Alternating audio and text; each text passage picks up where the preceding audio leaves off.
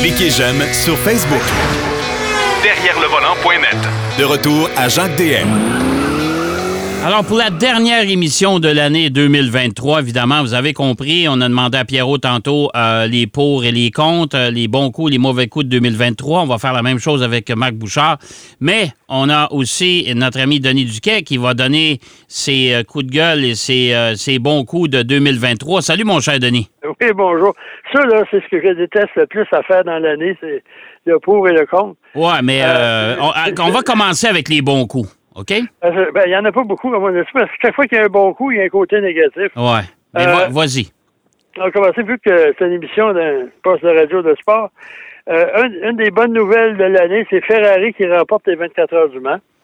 Oui, c'est vrai. C'est vrai. c'est pas. Euh, parce qu'on en a parlé beaucoup, là, peut-être pas ici au Québec, mais ailleurs, sur la planète automobile. Ça a fait, puis en plus, les, les, les courses, les compétitions de, d'endurance semble prendre de plus d'ampleur qu'auparavant. Parce qu'il ne faut pas oublier qu'à une certaine époque, les 24 heures du Mans et les courses d'endurance, c'était beaucoup plus populaire que la Formule 1.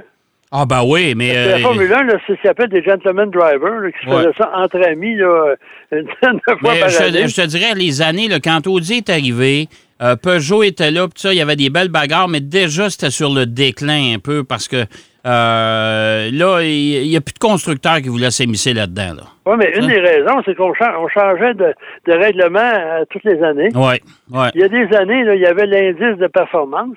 L'indice de consommation. On avait des voitures avec des moteurs de misère pour gagner l'indice de consommation. Euh, L'Amérique puis le Mans n'était pas pareil. La FIA puis le Mans n'avaient pas les mêmes règlements. Fait que il y a des années, il y avait juste des Porsche SLR. Oui, puis la problématique aussi, c'est que l'Automobile Club de l'Ouest, qui organise les 24 heures du Mans, euh, ne suivait pas la réglementation de la FIA, puis il ne voulait rien savoir de la FIA. non, c'est leur règlement, on était important, on se fait les bretelles manger de la colle. Oui, fait que les constructeurs, ils ont dit on va s'en aller dans des championnats du monde où on peut aller dans plusieurs pays avec la FIA, puis ben, les 24 heures du monde, on va passer tout droit, on va oublier ça. ça, c'est devenu la WEC, le World Endurance Championship. Ouais. Mais là, maintenant, on s'entend, là. Ça, aujourd'hui, là, avec l'hypercar, là. Ouais. Euh, parce qu'il y a des catégories qui avaient été tellement dominées, comme la Corvette, Ouais. Ils, ont, abandonné la catégorie. Quand ils ont abandonné, tout le monde s'est retiré parce qu'il n'y avait rien à faire avec ça. Ouais. Quand la domination des corvettes était là, ils ont mieux, ils ont mieux perdre dans une catégorie mieux, plus challenging ouais. que aller dominer tout le monde, monter au début fin que les autres. Ouais. Euh. Ensuite, un coup de cœur que je suis bien.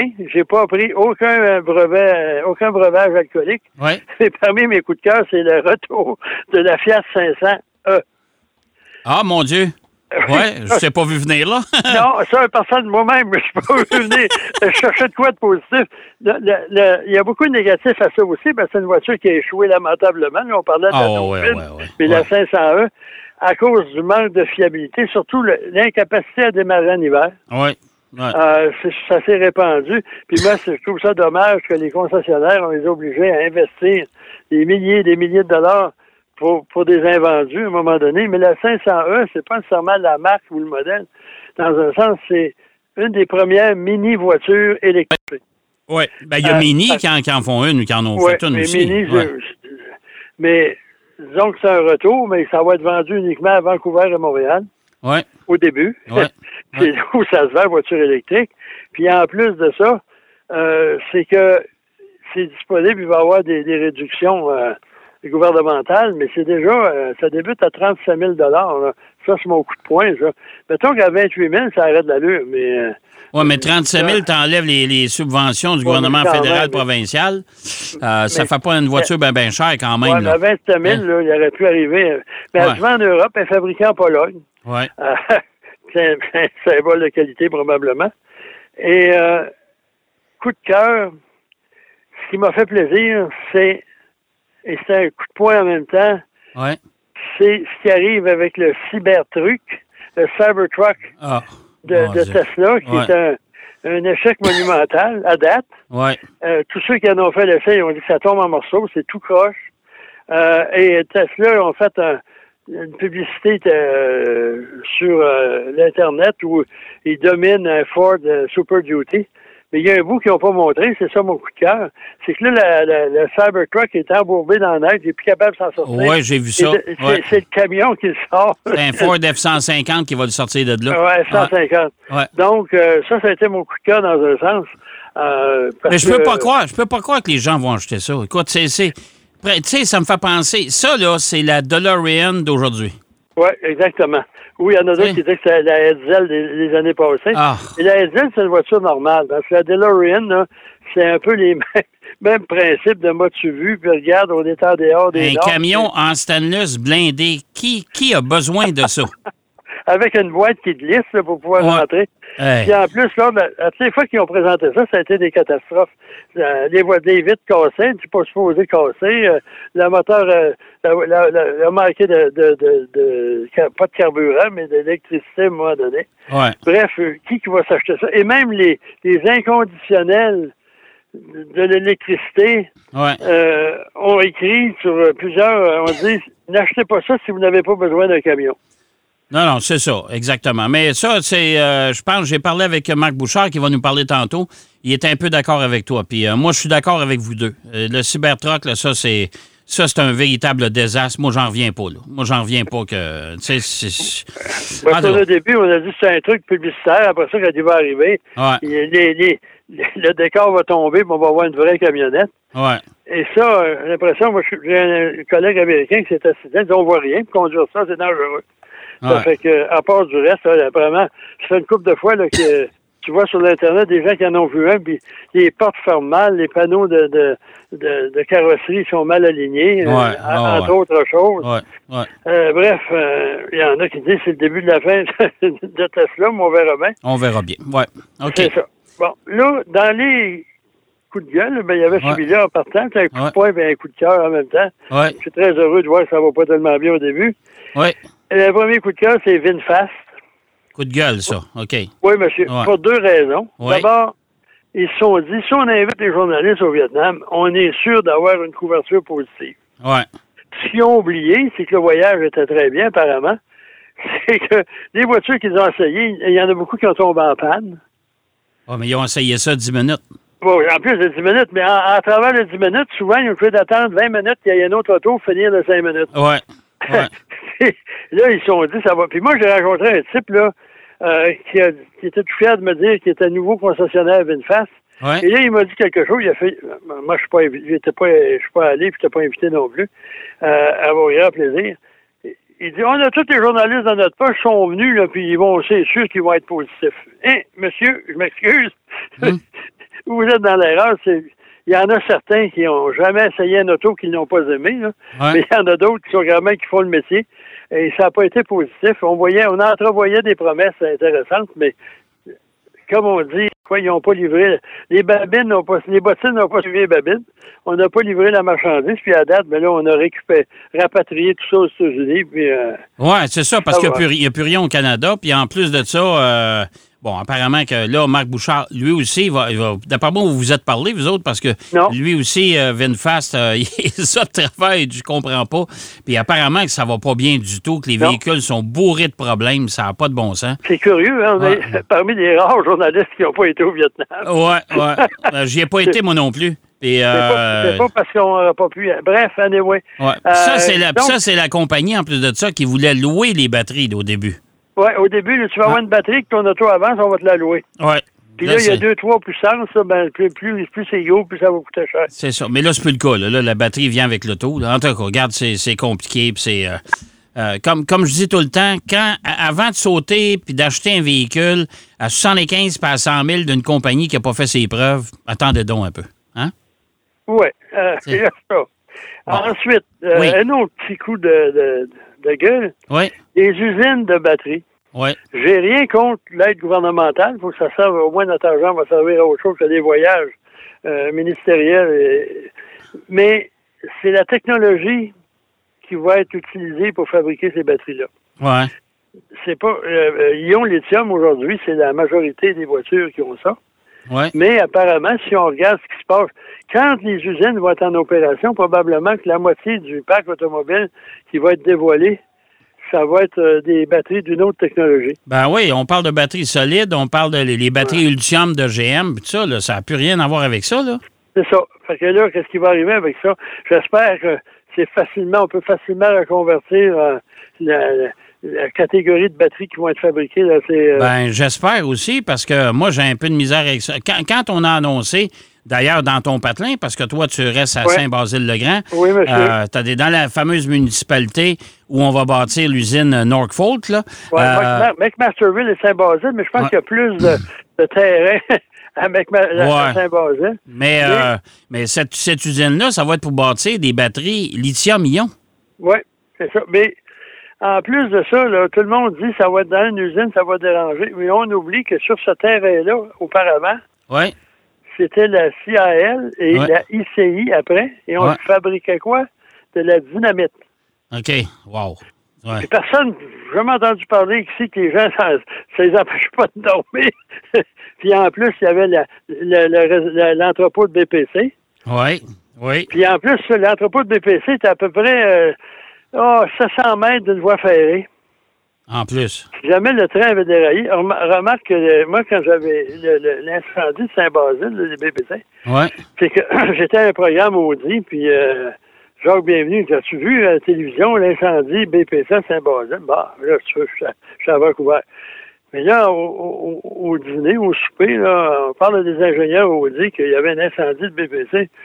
Connaissez les Allemands? It's impossible. Il dit, ça se peut pas. Il dit, ce qui brûle, là, c'est le solvant. OK. Parce qu'il dit, les BPC, là, ça prend un, un four de je sais pas combien de degrés Kelvin pour que ça brûle. OK. Et quand même, ça a été assez spectaculaire. Ah, mais ça, oui, oui, ben oui, Le train passait à côté de l'usine de dynamite aussi. là, donc, Ouais. euh, on met tout ça en perspective, là, euh, peu importe. Mais ça, j'ai hâte de voir ça. Puis pour le reste, il y a une affaire qui me dérange puis que- qui m'épate en même temps. C'est les, les VUS de grand luxe. Oui. Il y a Lamborghini avec la Horus, il y a Ferrari maintenant, là, avec la Puro La, pu, la, pu, la puro sangue. la Puis ensuite, il y a Bentley, il y a Rolls-Royce, Alouette. Euh, tant qu'à faire des voitures inutiles, aussi bien être entouré de luxe. Mais ça aussi, je trouve que c'est de l'argent gaspillé. Là. Oui, mais ils en vendent. Ils en Bon, vendent, tu sais, ils en C'est vendent. pas Je- parce que c'est. Ouais, c'est pas parce que. C'est pas ce qui est toujours bon qui se vend, hein? Non, non, non, c'est sûr. C'est sûr. C'est sûr. Mais je ça non plus, je la comprends. La, la, la vague, moi, là, je te dirais que dans mes coups de gueule, c'est vraiment la vague des SUV. Puis des, des ben, moi, je les appelle les multisegments parce que c'est pas des vrais, des, c'est pas des camions, là, c'est des autos hautes sur pattes, là. Mais ça, là, ça mérite, puis ça me. C'est en train de purger ma passion pour les voitures. Ça, moi, Il y, a- je. il y a- il y a une chose, par exemple, puis là, ceux, là, les défendeurs de l'environnement, dont je fais partie partiellement, je suis pas un embrasseur d'arbres, mais quand tu parles des VUS, ils englobent tout. Ouais. Ouais. Faut pas croire qu'une Mazda CX-30, c'est un authentique VUS. Ben non, ben non, c'est une auto haute sur pattes, ça. C'est un Mazda 3 qui, qui, est, qui est surélevé, là. C'est pas Par compliqué. contre, là, un grand Wagoneer, puis un Ford... euh, Un Ford Expédition, puis un Expédition, Suburban, puis un Cadillac Suburban, Escalade. Ouais. un, ouais. un Escalade. Ça, c'est ça consomme trop, ça sert pas. Puis les gens qui s'achètent ça, comme les gros camions, c'est pareil. Un Raptor, c'est l'insulte à l'intelligence. Ça, Raptor, là, j'en ai, je l'ai eu, là, le Raptor Air, là, que ça, c'est complètement, c'est complètement fou. 150 000 pièces pour un pick-up inutile avec une boîte courte, avec un moteur de fou qui consomme seulement le conducteur dedans, 22 litres au 100, c'est honteux. Ah oui, c'est ça. Hein? Disons qu'il y a 20 ans, peut-être, parce qu'on. oui, il, y a, il y a 30 ans, quand l'essence coûtait 35 cents, là, le gallon, euh, tu te dis, par 4, ça fait pas cher du litre, ça. Ouais, mais, euh, tu sais, puis j'écoutais. vont s'en souvenir. Puis, honn- puis honnêtement, Denis, j'écoutais cette semaine, je participe à une, une- une- une ligne ouverte là, euh, sur, un- sur une, des stations du réseau. Puis euh, euh, écoute, il y, a un- il y a un camionneur qui, lui, son véhicule de tous les jours, il s'est acheté un F-150 hybride. Il dit, un, on n'entend jamais parler de ce véhicule-là. Non. OK? Euh, aucune pub, il n'y a pas de journaliste qui en parle non plus. Il dit Moi, j'en ai un, ça fait un an et demi, je l'adore, j'ai pas de problème, puis je fais 8,7 litres au 100. Parce que même là, en parlant des, des camionnettes, là, moi j'ai essayé un GMC Sierra avec Ouais. leur moteur diesel 6 cylindres en ligne. là. Ouais, J'ai fait 6,9 litres au 100. imagine-toi. pas une camionnette, là, c'est un camion, un Ouais. gros camion. Mais moi, ce qui, parmi les coups, des coups de gueule, c'est justement, les, le- le- on parle beaucoup, mais on fait pas grand-chose. C'est pas parce que tu sors ton bac de recyclage, puis ton bac de, de, de, de- de patates là, euh, dans le bac brun que tu es vraiment en train de sauver la planète. Ouais. Mais juste le fait d'ignorer l'entretien mécanique de ton auto, déjà, tu contribues à la pollution atmosphérique. Ouais. Ouais. Puis en plus de ça, le, le manque de, de- comment je pourrais dire ça, de prévoyance ou de, de- de vision d'avenir des constructeurs automobiles qui se lancent à corps perdu dans la fabrication de voitures électriques qui leur fait perdre des centaines de millions de dollars. Mais en même temps, Denis, mais en même temps, Denis, le problème, c'est que les gouvernements, les différents gouvernements qui ne connaissent foutrement rien à l'industrie, ils ne savent pas comment ça se construit une auto, là, OK?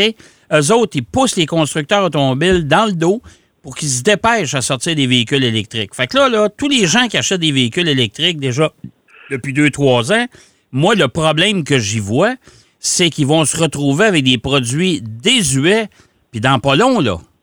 Mais il n'y a pas Oui. juste ça. C'est pourquoi que les, les constructeurs automobiles, en, en- en attendant là, le 100% électrique qui est, qui est conséquent et d'un prix abordable, s'investir dans l'hybride. Ouais, l'hybr- puis Pas moi, je- l'hybride- Pas l'hybride rechargeable, ça, c'est un gaspillage d'argent, ça fait 40 km. Ben, s'il y avait, s'il y avait un hybride rechargeable avec au moins minimum 100 à 150 km d'autonomie en mode électrique, là, là, tu dis, j'ai le meilleur des deux mondes. Moi, là, je suis ça. 80 de mon temps, je suis en ville, je pollue pas. Puis quand je m'en vais, quand je vais aller faire de la grande route, au moins, je peux y aller. Puis le fait que ça soit hybride, ben, au lieu de faire 15 litres au 100, j'en fais 7. Puis parmi les coups de gueule, là, j'en Ouais. aurais pour faire une émission de deux heures. Ben, on n'aura pas le temps parce que c'est déjà terminé. Bon, c'est euh, l'irrégularité de, de fonctionnement des bornes de recharge. Oui, ça aussi, c'est un autre problème. J'en ai fabriqué, j'en ai visité trois avant d'en Ouais. avoir une qui fonctionnait. Bon, fait que ça, on pourra s'en parler dans la prochaine émission, mais ça va aller l'année prochaine parce que là, l'année 2023 est déjà finie. Mon On cher aller Denis, On en 2024. Demi- euh, Denis, je te souhaite une belle année, une belle fin d'année 2023, une belle année 2024, beaucoup de santé. Pour le reste, il y a des cartes de crédit. OK? Je te, je te souhaite la même chose. OK, merci, Denis. Au plaisir. Alors, Denis Duquet qui nous parlait de ses coups de cœur, coups de gueule. On va aller rejoindre tout de suite après la pause Marc Bouchard pour la fin de cette émission. Et ses coups de cœur et ses coups de gueule, lui aussi. À tout de suite. Derrière le volant.